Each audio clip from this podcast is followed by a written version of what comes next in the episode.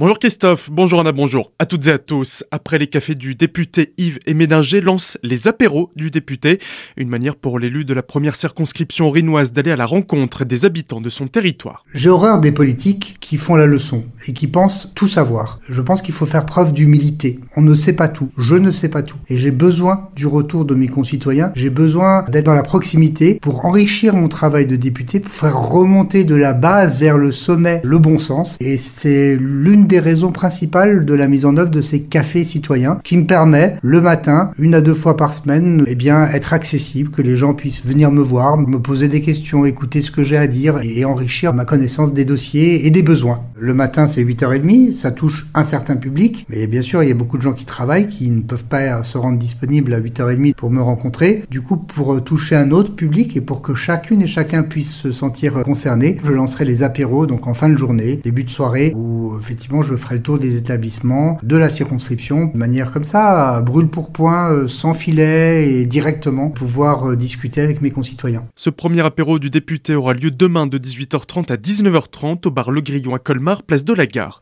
Parallèlement, toujours dans une recherche de démocratie participative, Yves Emédinger animera ce soir l'assemblée constitutive du Conseil citoyen qu'il a souhaité créer, échanger avec les différents acteurs locaux, exposer ses idées, exprimer ses enjeux ou encore faire part de sa vision du territoire sont parmi les objectifs de ce conseil.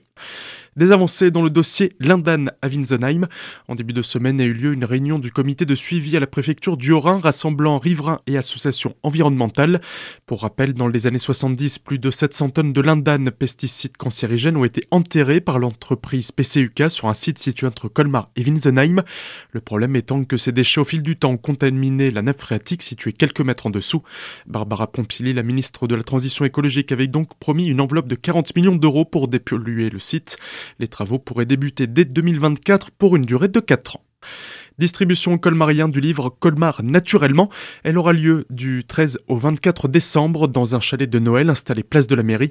Il s'agit du tome 2 de la nouvelle collection lancée l'année passée avec Colmar l'insolite. Pour récupérer gratuitement son exemplaire, il suffit de se présenter avec son coupon à détacher dans le point colmarien qui sera distribué dans les boîtes aux lettres d'ici vendredi. Horaire de distribution du lundi au vendredi de 8h30 à midi et de 14h à 17h30. Un troisième label qualité accueil décerné hier au jardin de Gaïa.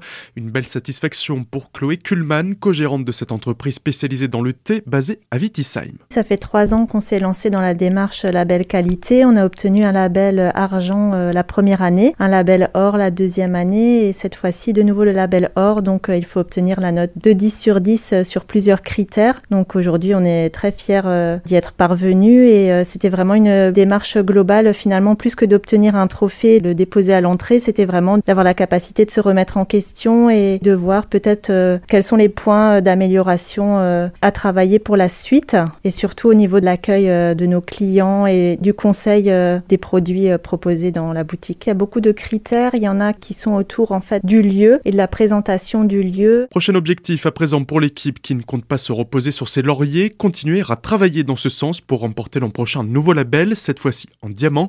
Le sujet complet à retrouver sur notre site azur-fm.com dans la rubrique Actualité régionale.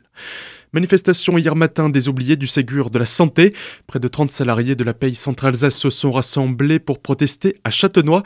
Ces professionnels du médico-social en grève s'estiment plus que lésés par le Ségur de la Santé organisé par le gouvernement. Alors que les soignants ont pu être augmentés de près de 200 euros par mois, eux n'en ont pas vu la couleur. Pourtant, pour eux, le travail est le même, que ce soit dans le privé ou le public, seules les conventions changent.